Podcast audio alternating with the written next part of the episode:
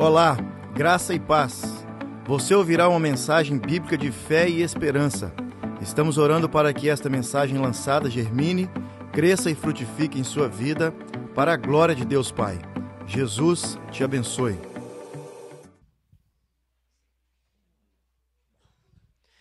Irmãos queridos, é um, uma benção estar com vocês de novo. Opa, obrigado, príncipe. Deus abençoe muito a sua vida. Você que está vindo aqui hoje, talvez pela primeira vez, você que está visitando esta igreja, seja muito bem-vindo. Deus tem uma palavra para o seu coração, para o meu coração.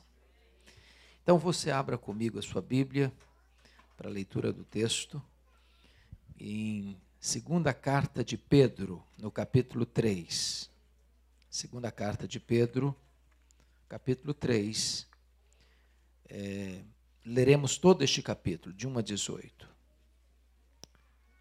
E lido o texto, por favor, não feche sua Bíblia. Eu preciso que você acompanhe comigo a exposição desta passagem.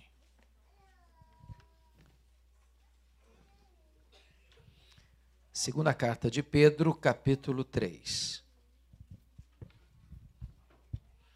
Pedro escreve o seguinte: Amados, esta é agora a segunda epístola que vos escrevo. Em ambas, procuro despertar com lembranças a vossa mente esclarecida, para que vos recordeis das palavras que anteriormente foram ditas pelos santos profetas, bem como do mandamento do Senhor e Salvador, ensinado pelos vossos apóstolos. Tendo em conta, antes de tudo, que nos últimos dias viram escarnecedores com seus escárnios andando segundo as próprias paixões e dizendo: Onde está a promessa da sua vinda? Porque desde que os pais dormiram, todas as coisas permanecem como desde o princípio da criação.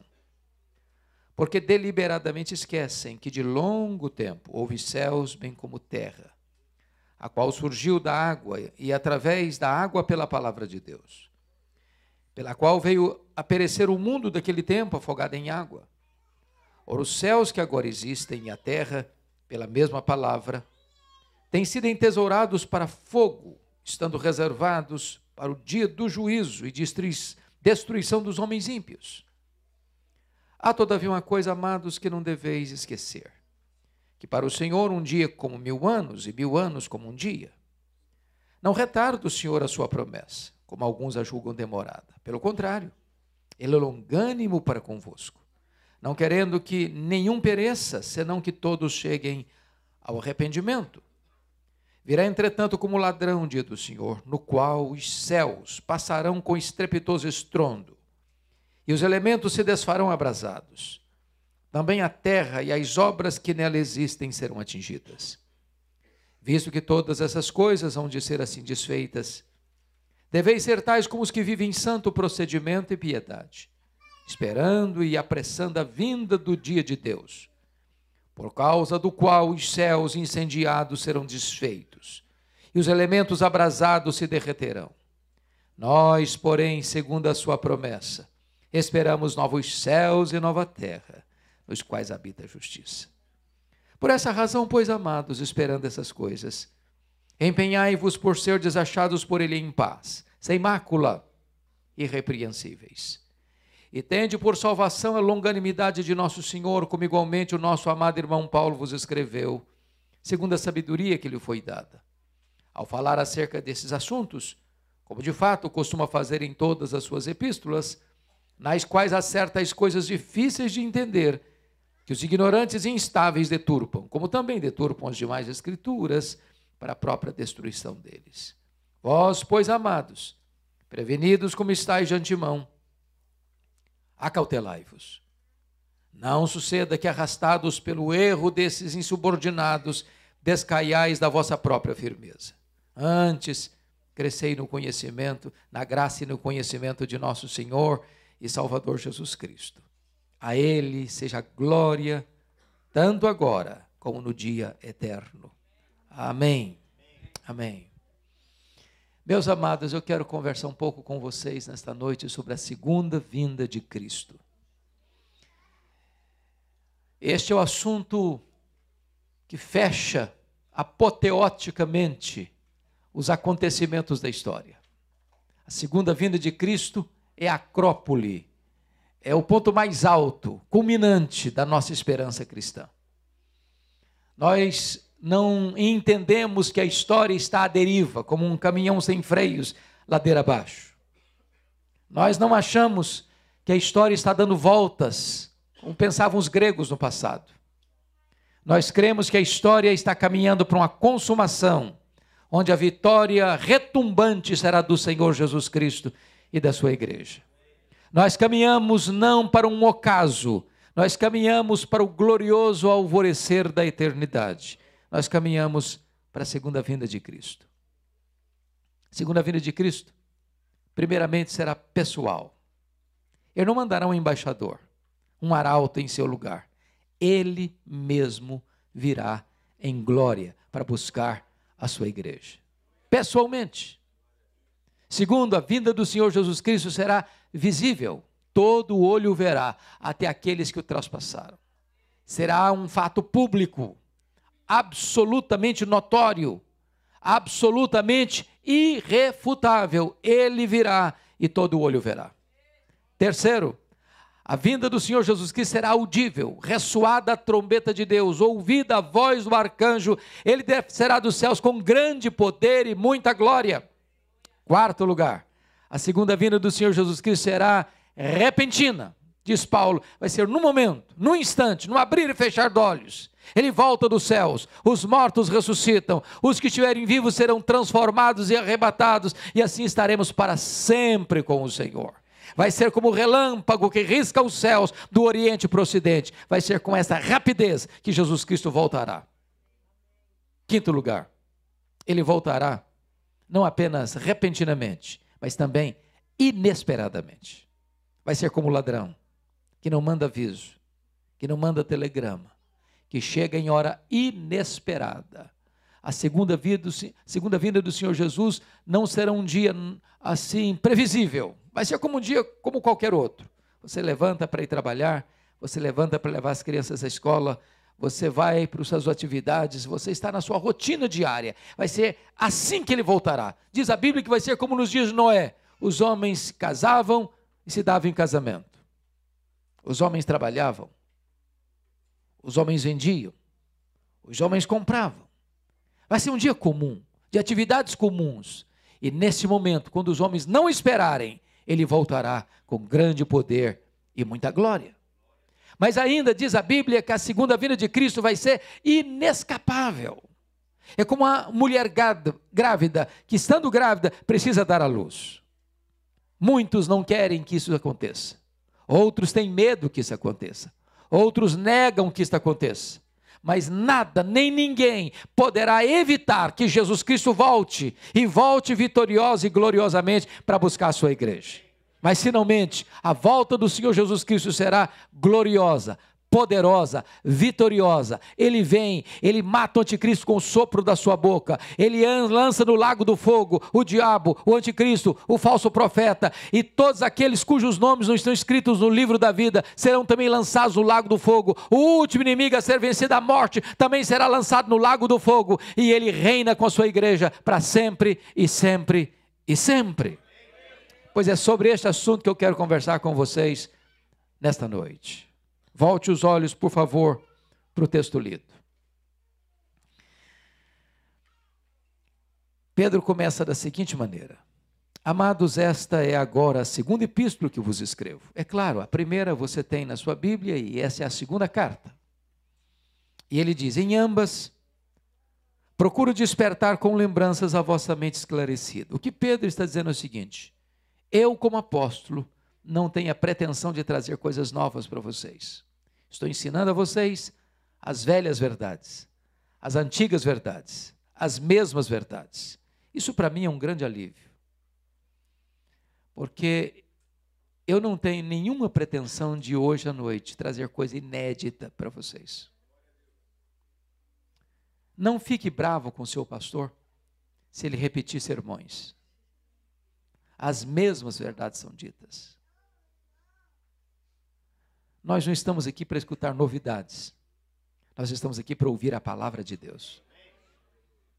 As mesmas verdades que os profetas pregaram, que os apóstolos pregaram, que os pais da igreja pregaram, que os reformadores pregaram, que os nossos pais pregaram. Nós estamos pregando e a nova geração pregará. É isso que Pedro está dizendo.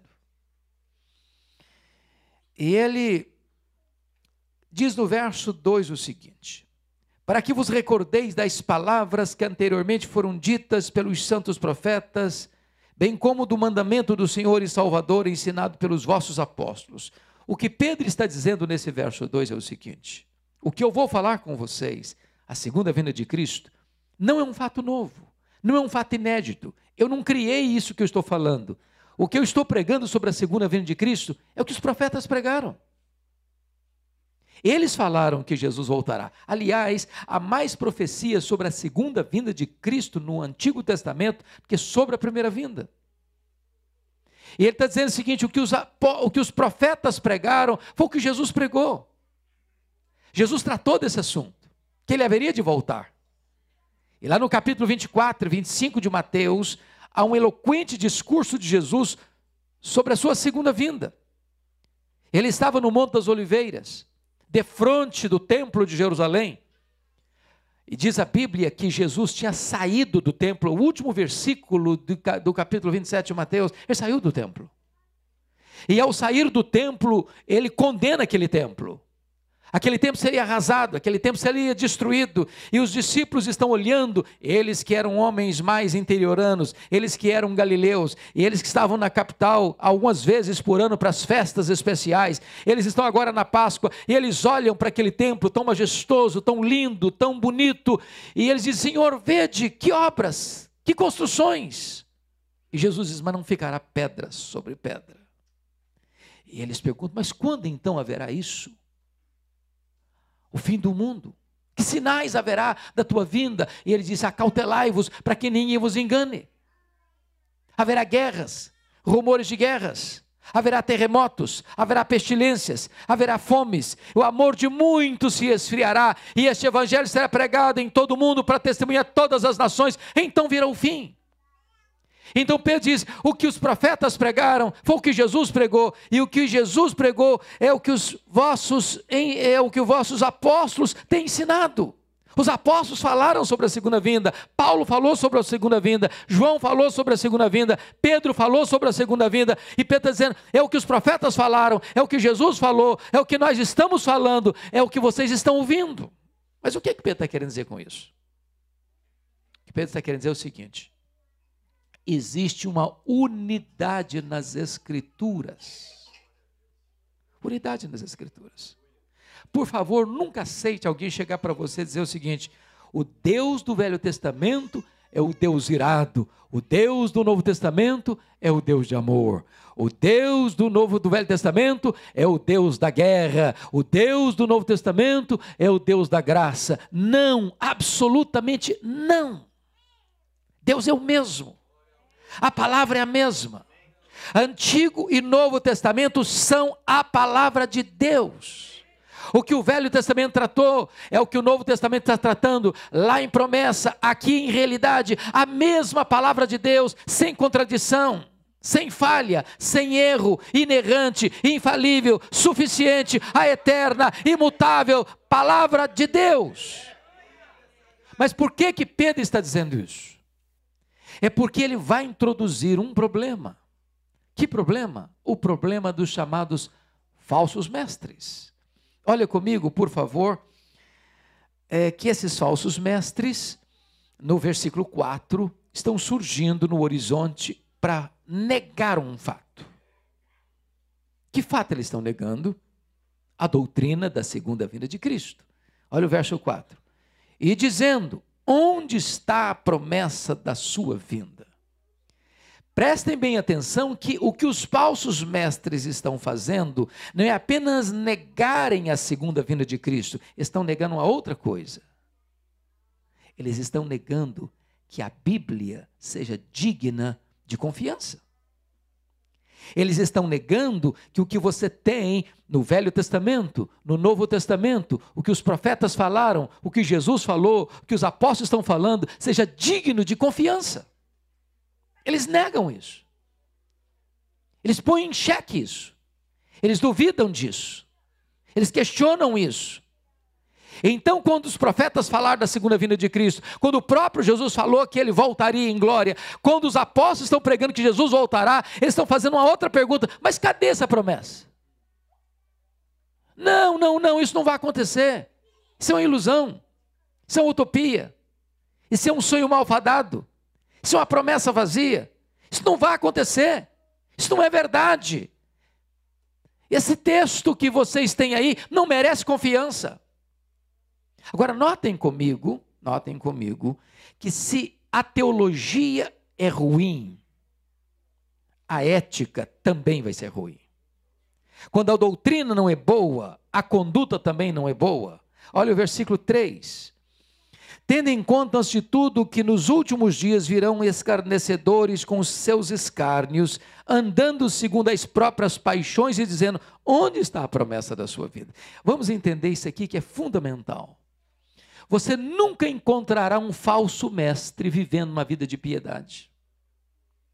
Você nunca encontrará um herege andando em santidade. Por quê? Porque a ética é filha da teologia. Assim como o homem pensa, assim ele é. Se aquilo que ele crê está errado, a vida dele vai estar errada. Porque você vive uma vida de santidade, porque a palavra de Deus requer de você santidade.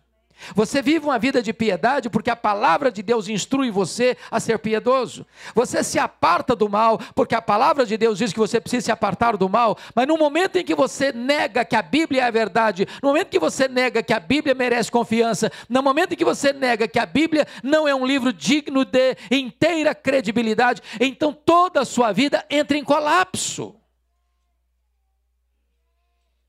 Agora vamos entender algo muito importante aqui. Por que, que esses falsos mestres estão negando que Jesus vai voltar? Por que, que hoje você encontra tanta gente dizendo que isso não é verdade, que isso não acontecerá, que isso é uma fantasia da igreja, que isso é uma utopia dos crentes, que isso é um sonho, uma ilusão e não uma realidade? Por uma razão muito simples. Quando o homem não quer viver uma vida de obediência a Deus, sabe o que, que ele faz? Ele muda a sua teologia. Porque essa verdade não é uma verdade palatável, agradável para ele. Porque pense você, afirmar que Jesus voltará significa que vai ter um juízo final, vai ter uma prestação de contas que o homem não consegue viver a vida torta e passar por isso sem enfrentar o justo, reto e santo tribunal de Deus. E como ele não quer prestar contas para Deus, e porque ele não quer se arrepender, e porque ele não quer mudar sua conduta, e porque ele não quer rever a sua vida, então sabe o que, ele faz? Ele nega que esta verdade seja verdade. Ele põe em xeque esta verdade, ele muda a sua teologia. Leia a história, olhe o que está acontecendo no mundo hoje ainda, e você vai perceber quando as pessoas não querem se submeter à verdade de Deus, ela muda a doutrina, para que essa doutrina se adeque à realidade torta que ele está vivendo. Qual é o argumento de Pedro para enfrentar isso? Qual era a pergunta deles? Qual a afirmação deles, dos falsos mestres? Onde está a promessa da sua vinda? Essa era a pergunta deles questionando os profetas, questionando Jesus, questionando os apóstolos, mas eles dão a razão, eles, eles levantam um sofisma, eles levantam um argumento. Olha o verso 4: Porque desde que os pais dormiram, todas as coisas permanecem como desde o princípio da criação. Estão dizendo o seguinte: Jesus não vai voltar coisa nenhuma. Olha aí, desde que o mundo é mundo, nada mudou. E porque nada mudou, nada vai mudar. Agora, notem comigo se o argumento que os falsos mestres estão usando é um argumento plausível, é um argumento sustentável. É um argumento que suporte é, enfrentamento de argumentação. Qual é a resposta de Pedro? Por favor, confira comigo o versículo 5. Pedro responde assim: porque deliberadamente esquecem. Preste atenção nessa frase. Porque deliberadamente esquecem. Sabe o que, que Pedro está dizendo? O problema dos falsos mestres não é um problema intelectual. O problema dos falsos mestres é um problema moral. Esse esquecimento é seletivo, não é um problema de memória. É um problema de caráter. Esse é o problema do ateísmo, irmãos. O ateísmo não é um problema intelectual, o ateísmo é um problema moral. Sabe o que, que Paulo responde lá em, em Romanos 1? A ira de Deus se revela dos céus contra toda impiedade e perversão dos homens que detestam tem a verdade pela injustiça. Sabe, sabe o que, é que acontece? O ateu, ele conhece a verdade, ele sabe a verdade, mas ele não suporta a verdade. A verdade o fere, a verdade o esmaga, a verdade o constrange, a verdade o confronta. Então ele pega essa verdade e afoga essa verdade. Ele tenta sufocar essa verdade, ele tenta matar essa verdade, porque se essa verdade prevalecer, ele está encrencado com a justiça de Deus. Então o problema do ateísmo não é intelectual, o problema do ateísmo é moral. E Pedro está dizendo que esse é o problema dos falsos mestres. Eles deliberadamente esquecem. Esquecem o quê? Como é que Pedro vai responder aos falsos mestres? Ah, é verdade que nada mudou desde que o mundo é mundo? Essa é a pergunta que estão falando. Não, nada mudou. Desde que os pais do mundo, nada mudou. Aí Pedro vai responder aos falsos mestres usando três argumentos. Não mudou, sim, senhor. Então, qual é o argumento de Pedro? Primeiro argumento, versículo 5. Porque deliberadamente esquecem que de longo tempo houve céus, bem como terra, a qual surgiu da água e através da água pela palavra de Deus. Primeiro argumento Pedro. Vocês estão dizendo que a Bíblia não é verdade, que a palavra de Deus não tem credibilidade, que o que os profetas falaram, que Jesus falou, que os apóstolos falaram, não merece crédito, pois entendam uma coisa: por essa palavra, Deus criou o universo. Tudo que existe, os mundos estelares, mais de 93 bilhões de anos-luz, tudo isso foi criado pelo poder desta palavra que vocês estão negando. Deus criou pelo poder da palavra. Ele falou e tudo se fez. Então, essa palavra que vocês estão dizendo que não merece confiança, que não merecem crédito, é a palavra pela qual Deus criou o universo. Segundo argumento de Pedro, confira comigo o versículo 6 pela qual veio a perecer o mundo daquele tempo afogado em água. Está dizendo, não mudou? É verdade isso que nada mudou. Entenda uma coisa: houve um dilúvio, houve um juízo de Deus. E o dilúvio foi trazido à realidade também por esta mesma palavra que vocês estão negando. Esta palavra, por meio dela, Deus criou o universo, e por meio desta palavra, Deus trouxe um juízo para o mundo, o dilúvio, que pereceu toda a humanidade da época, exceto Noé e a sua família. Terceiro argumento de Pedro: é verdade que nada mudou? Nada disso. Deus criou o mundo pela palavra, Deus trouxe o juízo do dilúvio pela palavra. Agora, confira o versículo 7 comigo. Ora, os céus que agora existem e a terra, pela mesma palavra, têm sido entesourados para fogo. Prestem bem atenção nisso. Estando reservados para o dia do juízo e destruição dos homens ímpios que Pedro está dizendo é o seguinte: vocês estão dizendo que a Bíblia não merece confiança, vocês estão negando que a Bíblia é a verdade, vocês estão dizendo que os profetas falaram, que Jesus falou, que os apóstolos falaram, não é verdade. Entenda uma coisa: esta palavra, por ela Deus criou o mundo, por esta palavra Deus trouxe o dilúvio, e por esta mesma palavra que vocês estão negando, Deus trará o juízo final. A terra vai ser consumida pelo fogo, e os céus também.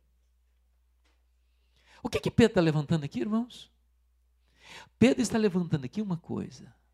Não ouse duvidar da palavra de Deus. Não ouse mudar a palavra de Deus. Não ouse negar a palavra de Deus. A palavra de Deus é viva. A palavra de Deus é eterna. A palavra de Deus não pode falhar. Passa o céu, passa a terra, mas a palavra de Deus não passará. Pois bem,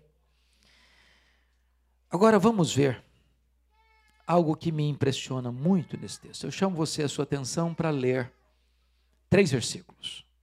E se você tem a versão atualizada, eu queria que você lesse em voz alta comigo. Primeiro versículo, versículo 7. Você pode ler o versículo 7 comigo? Vamos juntos?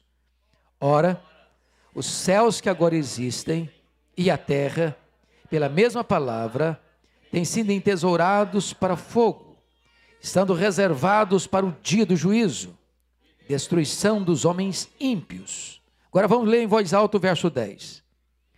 Virá, entretanto, como ladrão, o dia do Senhor, no qual os céus passarão com estrepitoso estrondo, e os elementos se desfarão abrasados. Também a terra e as obras que nela existem serão atingidas. Agora o versículo 12. Esperando e apressando a vinda do dia de Deus, por causa do qual os céus incendiados serão desfeitos e os elementos abrasados se derreterão. Irmãos amados, nenhum homem, por mais brilhante que seja a sua capacidade, por mais fantasia que ele possa ter na sua mente, ninguém jamais produziu nos filmes de ficção os mais robustos conseguiram colocar esta cena. O que Pedro está descrevendo aqui é um incêndio cósmico. O que Pedro está descrevendo aqui é que os céus começam a derreter. Os elementos abrasados se desfarão. Na linguagem científica, isso aqui é a desintegração do átomo. É como se esse mundo todo começasse a derreter. Os céus têm suas colunas balançadas e começa a cair. Tudo incendiado. A terra toda é tomada por um incêndio tudo vai ser queimado. É um fogo que vem de cima, é um fogo que brota de baixo, e toda essa estrutura do universo incendiada e os elementos se desfazendo abrasados. Pense comigo isso. O ano passado, no final do ano passado, começo deste ano, nós ficamos perplexos com um grande incêndio que devastou a Austrália. Até mesmo a floresta amazônica, que é uma floresta úmida, teve vários focos de incêndio. O ano passado nós ficamos perplexos diante daquela fato da Catedral de Notre Dame em Paris arder em chamas. Agora você já imaginou o que é um incêndio cósmico? Você já imaginou o que é o que os céus derretendo? É que os céus caindo incendiados, é que a terra toda sendo queimada, de todas as obras nela atingidas. Você já imaginou essa cena? Essa cena é uma coisa tão tremenda que Apocalipse capítulo 6, 12 a 17, descreve que os homens grandes, os homens poderosos, os homens ricos, os homens de todos os cantos ficaram tão apavorados, tão desesperados diante dessa cena, que eles vão procurar uma caverna, eles vão procurar um lugar para se esconder, eles não estão com medo de morrer, eles estão com medo de enfrentar o juízo de Deus. Essa é a cena que Pedro está descrevendo. Bom, dito isto, Entenda uma coisa. Entenda uma coisa. A pergunta ainda fica no ar dos falsos mestres. Qual a pergunta deles? Onde está a promessa da sua vinda? Aí Pedro começa a tratar disso para a igreja e responde uma coisa. Como é que é esse negócio do tempo? Versículo 8. Como é que é o tempo na perspectiva de Deus? Há todavia uma coisa, amados, que não deveis esquecer: que para o Senhor um dia como mil anos e mil anos como um dia. Então vamos entender isso aqui. O que Pedro está dizendo é o seguinte: Deus não vê o tempo como você e eu vemos. Você e eu só entendemos tempo no que tange a passado, presente e futuro. Deus não olha o tempo assim. Deus está lá no futuro, no seu eterno agora. Deus conhece o passado, bem como o futuro no seu eterno agora. Então Deus não mede o tempo como você e eu medimos. Para Deus, um dia é como mil anos. Para Deus, mil anos é como um dia. Segunda coisa que Pedro vai tratar, é, notem comigo, porque a pergunta ainda está no ar: onde está a promessa da sua vinda? Porque você, eu vou fazer um checklist aqui. Vou fazer uma pergunta. Quem aqui, pela graça de Deus, foi criado no Evangelho e é a quarta geração de crente na família. Tem bisavô crente, avô crente, pai crente. Alguns aqui. Que privilégio. Então, se você é a quarta geração de crente, seu bisavô falava da segunda vinda de Cristo. Seu avô falava para você, Jesus vai voltar. Seus pais disseram para você, Jesus vai voltar. Você está falando para os seus filhos, Jesus vai voltar. Agora, levanta a pergunta falso mesmo, mas cadê que ele não volta? Porque Paulo esperava que Jesus voltasse para os dias dele. Os pais da igreja esperaram a volta de Jesus para os dias dele. Os reformadores esperaram a segunda vinda de Jesus para os dias deles. Nós estamos esperando que ele volte já. Tem muita gente que pega a, a Bíblia debaixo do braço e começa a estudar a escatologia e, e, começa a dizer: não, pelos meus estudos aqui, nos próximos 500 anos Jesus não volta. Bobagem, você não pode pensar assim. Nós precisamos esperar a volta de Jesus para os nossos dias, para a nossa geração. Nós precisamos dizer: Maranata, a hora vem, Senhor Jesus. Agora, olha o que ele diz então, por que, que ele está demorando? Olha a resposta de Pedro no versículo 9. Você pode ler o 9 comigo? Vamos juntos? Não retarda o Senhor a sua promessa, como alguns a julgam demorada. Pelo contrário, ele é longânimo para convosco, não querendo que nenhum pereça, senão que todos cheguem ao arrependimento. Preste atenção. Sabe por que Jesus parece estar demorando? É porque está dando uma chance para você acertar a sua vida com ele. Para que aquele dia não pegue você de surpresa. Você não é filho das trevas, você é filho da luz. E sabe o que, que acontece? Os filhos da luz não são apanhados de surpresa. Sabe por que não? Porque eles estão aguardando e dizendo: Maranata, ora vem, Senhor Jesus.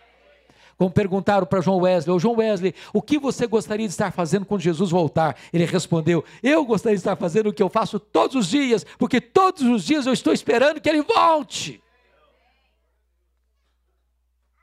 Mas talvez você argumente assim: bom, então se é que Deus está dando uma chance e sendo paciente, deixa eu viver minha vida mais acomodada um pouco.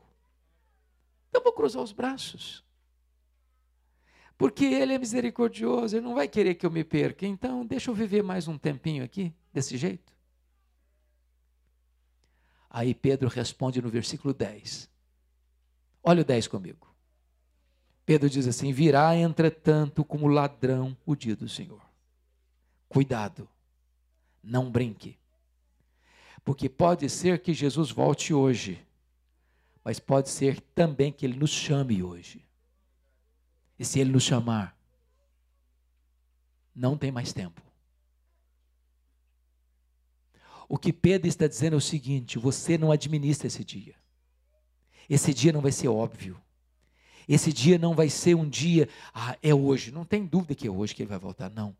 Não vai ser assim. Então, cuidado, vigie. Você não sabe o dia, você não sabe a hora. Vigie. Vigie. Acerte a sua vida com Deus. Volte-se para Deus. Arrependa-se.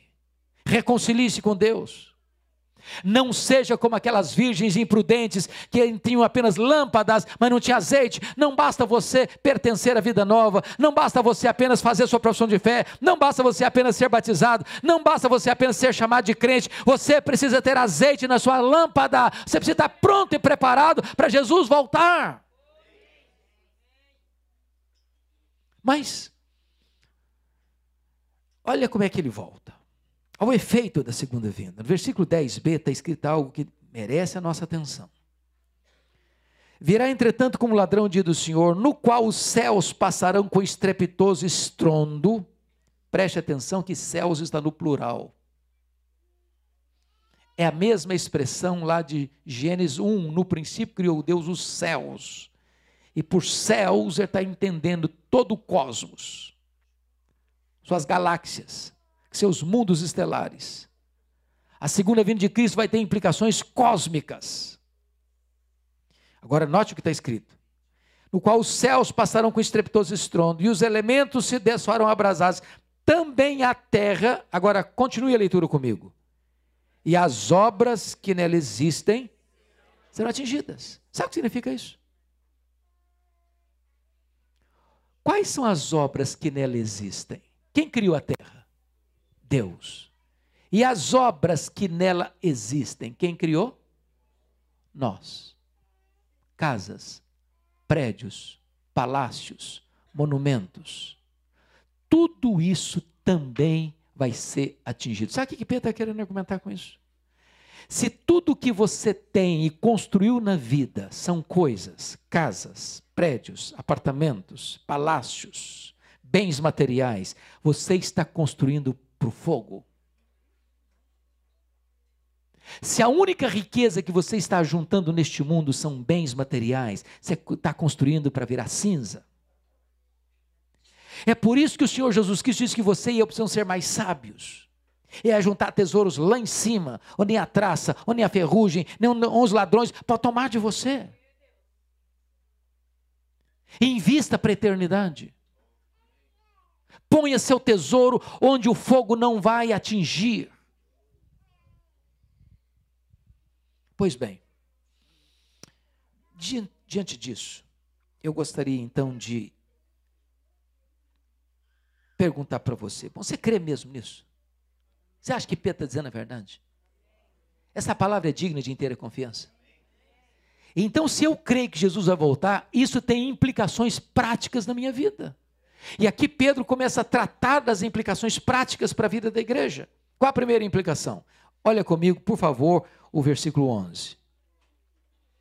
Visto que todas essas coisas, que coisas? Que Jesus vai voltar, que os céus vão ser incendiados, que a terra será atingida, que as obras que estão na terra serão atingidas, visto que todas as coisas vão de ser assim desfeitas, olha a implicação, deveis ser tais como os que vivem em santo procedimento e piedade. Se você crê que Jesus vai voltar, você não tem o direito de viver uma vida torta, errada, no pecado, na desobediência. É uma contradição. É paradoxal. Você, Jesus vai voltar e eu estou vivendo como se eu jamais voltaria. Como se eu jamais voltasse. É isso que Pedro está dizendo. Segundo, segunda implicação. Olha comigo versículo 12a. Como é que eu devo aguardar a volta de Jesus? Ele diz assim: esperando a vinda do dia de Deus. A palavra esperando aqui, irmãos, na língua original traz a ideia de que você fica na ponta dos pés, aguardando com grande expectativa. Como aquele pai do pródigo que está como que lá na porta, o meu filho vai voltar, o meu filho vai voltar, o meu filho vai voltar. E quando o menino aparece na estrada, na, na, na curva da estrada, ele corre para abraçar, para beijar, para fazer uma festa, porque o filho voltou. É com essa expectativa que você e eu devemos viver, esperando a volta do Senhor Jesus Cristo. Como é que você vai aguardar a volta do Senhor Jesus? Terceiro lugar. Versículo 12 diz: esperando e apressando, apressando, apressando a vinda do dia de Deus. Agora, pense comigo noutra coisa. Esse dia é da exclusiva autoridade do Deus Pai, está na agenda dele. Como é que você e eu podemos entrar nessa agenda para apressar esse dia? E Jesus responde isso lá em Mateus 24, 14. E o evangelho do reino será pregado em todo o mundo para testemunhar todas as nações, então virá o fim. Você pode apressar esse dia falando de Jesus para sua família, para os seus familiares, para os seus vizinhos, para os seus colegas de trabalho, para, o dono do, do, do, do Uber, do táxi, para a pessoa que viajar do seu lado no avião.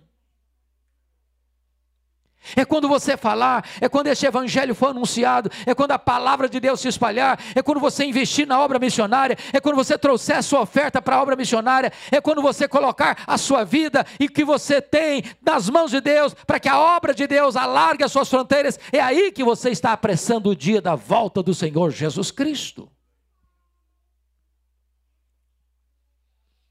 Mas notem comigo, e eu fico aqui impressionado, porque a cena, pastor Seni, que Pedro está descrevendo, digamos com clareza, é uma cena de terror. De muito terror. É por isso que a Bíblia diz que esse dia será um dia de trevas para o ímpio. De trevas, de desespero. O ímpio vai querer a morte. Você já imaginou o que é o céu derretendo? É que o átomo se desintegrando. É que o cosmos pegando fogo. É que o teto do universo caindo na sua cabeça. A terra toda está incendiada. Não é uma cena de pavor? Agora a pergunta é: como é que a igreja enfrenta isso? Como é que o povo de Deus encara isso? Olha a resposta de Pedro no versículo 13. Olha a adversativa aí. Ao ler a sua Bíblia, preste atenção nas conjunções adversativas. Mas, porém, entretanto, todavia, entrementes, ele diz: nós, porém, nós, porém, a igreja, porém, nós, porém, segundo a sua promessa, esperamos novos céus e nova terra, nos quais habita a justiça.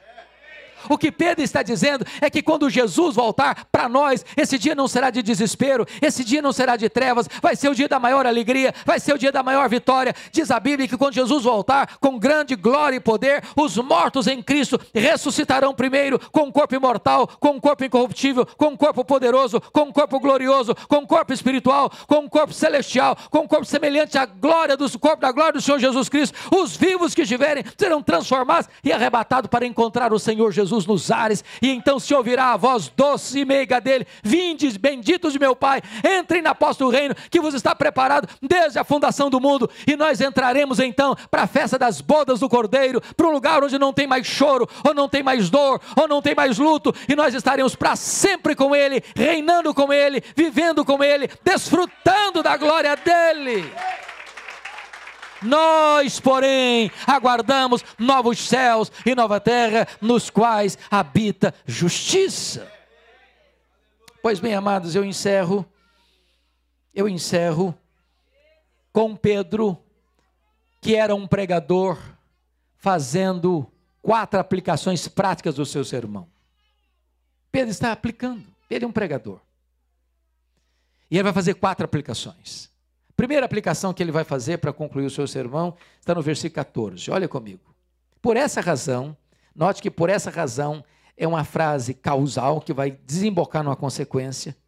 Porque Jesus vai voltar.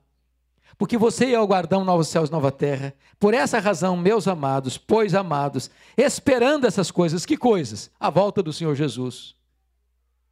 Empenhai-vos por seres achados por Ele em paz, sem mácula e repreensíveis. Primeiro, Pedro está dizendo o seguinte: você crê mesmo que Jesus vai voltar? Ô oh, meu irmão, para de brigar. Para de fazer confusão. Para de picuinha. Para de discussão tola. Para de ficar criando dificuldades para as pessoas. Notinha de rodapé. Meus irmãos, nós estamos vivendo dias difíceis. Uma das grandes bênçãos dessa geração são as redes sociais. Hoje a mensagem está sendo gravada e transmitida ao vivo. Amanhã essa mensagem sobe para um canal de YouTube e outras pessoas podem ver. E milhares de pessoas podem ver. Que coisa boa. Mas o que tem de crente hoje na internet brigando uns com os outros, discutindo uns com os outros, malhando uns aos outros. Não, mas eu sou calvinista. Não, mas eu sou armeniano. E começam a brigar. Começam a machucar uns aos outros começa a falar mal uns dos outros. E às vezes aqui em cima, lá no topo da pirâmide, os dois que estão discutindo, às vezes até podem discutir no campo das ideias, mas aqui embaixo, no andar de baixo, é uma briga de foice no escuro. E as pessoas brigando, e as pessoas machucando umas às outras. Pedro dizer, crê que Jesus vai voltar? Para de brigar, meu irmão. Para de machucar seu irmão, para de falar mal do seu irmão, para de fazer confusão com seu irmão, para de discuti-la na sua casa, comece a viver em paz, comece a apagar os incêndios, comece a se estar a vida uns com os outros, comece a estar preparado para que esse dia não pegue você de surpresa, que esse dia encontre você sem mácula e irrepreensível. Segunda implicação. Segunda implicação. Olha comigo o versículo 15 e 16. Eu acho isso aqui magnífico. Pedro diz assim: estende por salvação a longanimidade de nosso Senhor. Como igualmente o nosso amado irmão Paulo vos escreveu, segundo a sabedoria que lhe foi dada, ao falar acerca desses assuntos, como de fato costuma falar em todas as suas epístolas. Que assunto mesmo? Segunda vinda de Cristo. Paulo tratou da segunda vinda de Cristo em todas as suas epístolas, exceto na sua carta a Filemão. Todos os 27 livros do Novo Testamento trataram da segunda vinda de Cristo, exceto Filemon, segunda de João, terceira de João. Agora, olha o que Pedro vai dizer. Ao falar acerca desses assuntos, como de fato costuma fazer em todas as suas explicações, nas quais há certas coisas difíceis de entender. Isso é um consolo para mim. Porque eu achava que só eu achava que Paulo era complicado às vezes. Paulo, está prof... você profundo demais, filho, não estou te entendendo. Mas o colega dele, o apóstolo Pedro, também, ao ler as cartas de Paulo, diz: Esse Paulo recebeu uma sabedoria especial. Ele fala algumas coisas complicadas, difíceis de entender. Oh, irmãos, ninguém lê Romanos sem dizer: assim, Meu Deus, isso aqui está para além da minha capacidade pessoal de entendimento. É tão profundo, é tão rico, é tão sublime. O próprio Paulo termina: ó oh, profundidade da riqueza e da sabedoria de Deus. Aí Pedro está dizendo que os falsos mestres pegam os ensinos de Paulo e o que, que ele vai dizer fazer? Os ignorantes e instáveis deturpam, como também deturpam as demais escrituras. O que, que Pedro está dizendo aqui? O que Pedro está dizendo aqui é que quando ele escreveu essa carta, ele já era velho. E quando Pedro já era velho a escrever essa carta, as epístolas de Paulo já circulavam nas igrejas com o caráter inspirativo de epístolas, de livros inspirados, fazendo parte do cânon sagrado. Olha que coisa linda. O pastor, mas o senhor não deu uma chutada, não, dizendo que Pedro era velho quando escreveu essa carta? Ele é velho mesmo ou não? Temos razão para dizer que Pedro já era velho quando escreveu essa carta? Sim, temos. Eu vou explicar. Lá em João capítulo 21, versos 18 e 19, depois que Jesus restaura Pedro para o ministério e restaura a vida de Pedro, Jesus diz assim para Pedro: Pedro, você se lembra quando você disse para mim que você daria a sua vida por mim, que você morreria por mim? Eu me lembro, sim, Jesus. Pois é, Pedro, esse dia vai chegar. Só que não vai ser agora, não. Agora você é jovem. Agora você vai para onde você quer. Mas quando você ficar velho, Pedro, eles vão cingir você. Eles vão pregar você. Eles vão crucificar você. E eles vão levar você para onde você não quer ir. Diz capítulo 21, versículo 19, que Jesus disse isso para significar com que gênero de morte Pedro havia de glorificar a Deus. Agora pense comigo nessa cena. Pedro está lá conversando com a esposa dele, porque ele era casado. De repente passava na mente dele esse filme. Pois é, Jesus falou que quando eu ficar velho, eu vou morrer crucificado. Está deitado, dormindo, tirou uma soneca. A hora que ele lembrava, é, Jesus falou, quando eu ficar velho, eu não vou ficar aposentado e ir para uma casinha de verão, gostosa, eu vou morrer crucificado. Aí Pedro está pregando um sermão, Deus está abençoando, pessoas estão sendo salvas, o povo está se arrependendo, acertando a vida com Deus. Passava um filme na cabeça dele.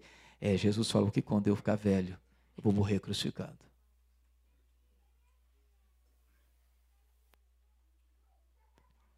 Aí ficou velho. Olha o que, que ele disse na carta dele. Segunda carta, capítulo 1, versículo 14 e 15. Ele diz assim: Certo de que estou prestes a deixar o meu tabernáculo. Está dizendo o quê? Estou prestes a morrer. Quando Jesus falou que ele ia morrer? Quando ficasse velho. Como efetivamente nosso Senhor Jesus Cristo me revelou. irmãos, não deve ser brincadeira, não. Deus fala para você: você vai morrer quando você ficar velho, e você vai morrer crucificado.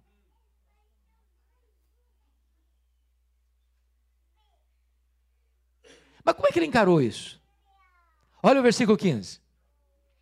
Ele diz assim: Mas de minha parte, esforçar-me-ei diligentemente por fazer que a todo tempo, mesmo depois da minha partida, mesmo depois da minha morte, conserveis lembrança de tudo.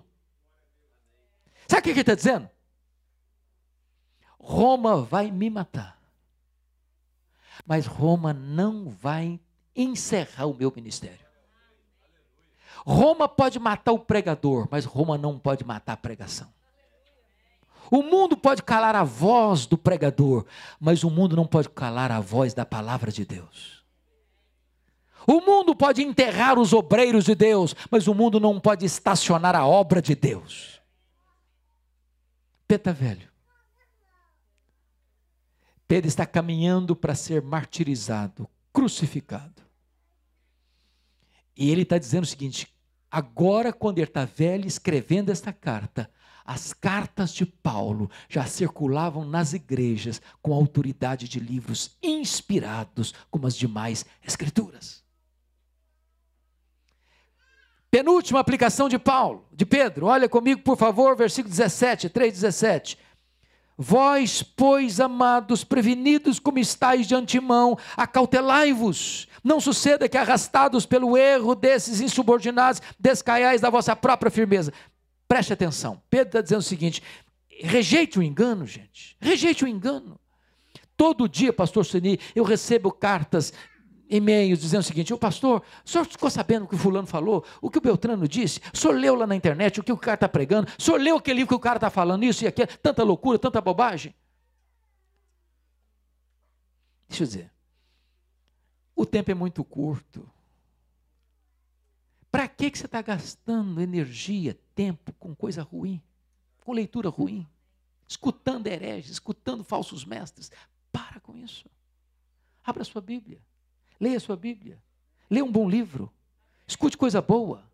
Não abra os seus ouvidos para escutar a, a, o ensino dos falsos mestres. Eles vão plantar dúvida no seu coração. Eles vão colocar minhoca na sua cabeça. Eles vão dizer assim: não, esse livro não é bem assim, não, não, não é bem assim, não, não, não é desse jeito, não. E daqui a pouco você descai da sua firmeza. Irmão, alimente a sua alma com a verdade. Alimente a sua alma com o trigo de Deus. Alimente a sua alma com a verdade de Deus. Não dê espaço para falsos mestres na sua vida. Última aplicação de Pedro, versículo 18. Cresça no conhecimento e na graça. Antes crescei na graça e no conhecimento de nosso Senhor e Salvador Jesus Cristo. Em vez de você ficar dando atenção para os malucos que estão aí no mercado da fé, abra a sua Bíblia. Leia a sua Bíblia. Cresça em conhecimento. Nós estamos começando o ano. Quem sabe faça um projeto aí de ler a Bíblia toda esse ano. Leia, medite. Para que quando você escutar alguma coisa no ar, você tenha filtro. Você tenha a capacidade de saber isso é de Deus, isso não é de Deus, isso é verdade, isso não é verdade, isso é Bíblia, isso é contrário à Bíblia. Você tem condições de ler, e você tem condições de ouvir, e você tem condições de filtrar, e você tem condições de saber o que é de Deus ou não. Cresça no conhecimento, e na medida que você cresce no conhecimento, você cresce na graça também. Como é que, Paulo ter, como é que Pedro termina o seu, seu sermão? Doxologicamente. É assim que vamos terminar. A Ele, ao Senhor Jesus, seja a glória, tanto agora como no dia eterno. Aquele que há de voltar é o nosso Senhor. E Ele merece hoje toda a glória. E Ele merece toda a glória naquele dia eterno, quando Ele vai voltar e ele merece toda a glória por toda a eternidade. E nós estaremos com ele, dando a ele a glória que ele merece para sempre e sempre e sempre. Que hoje a nossa alma grite com toda a força do nosso ser: Maranata, ora vem, Senhor Jesus. Que ele nos abençoe.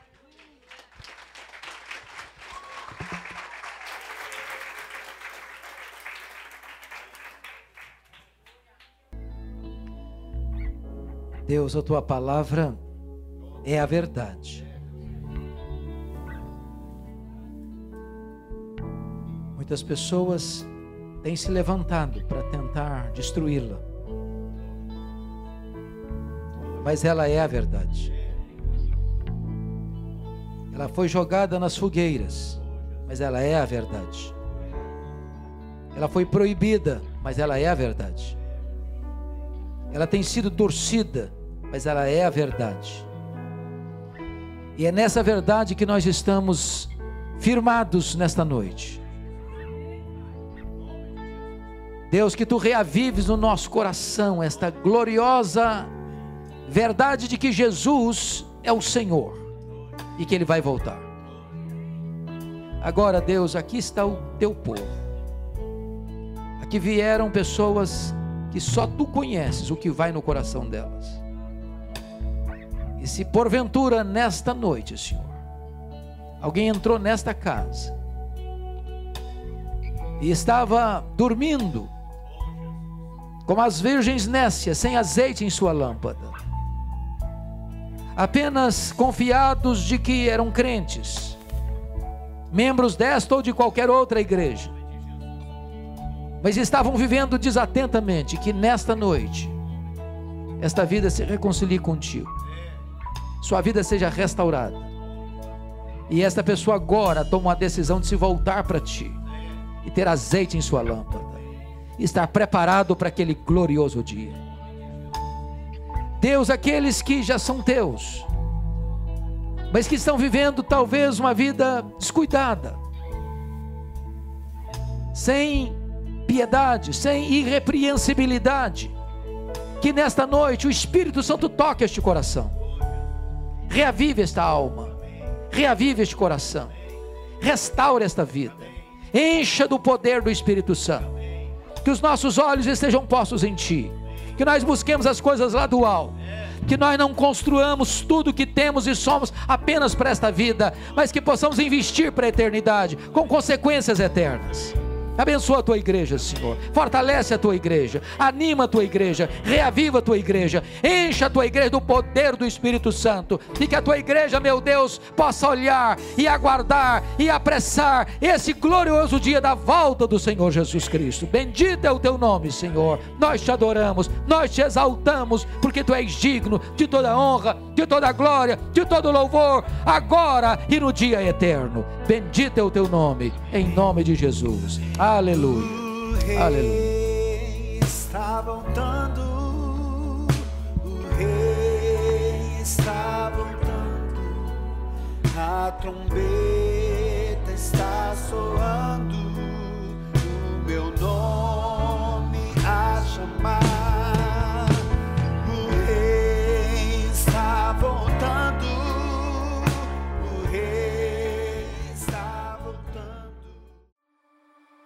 Vida Nova, uma igreja bíblica contemporânea, missionária, acolhedora de pessoas e presente na cidade.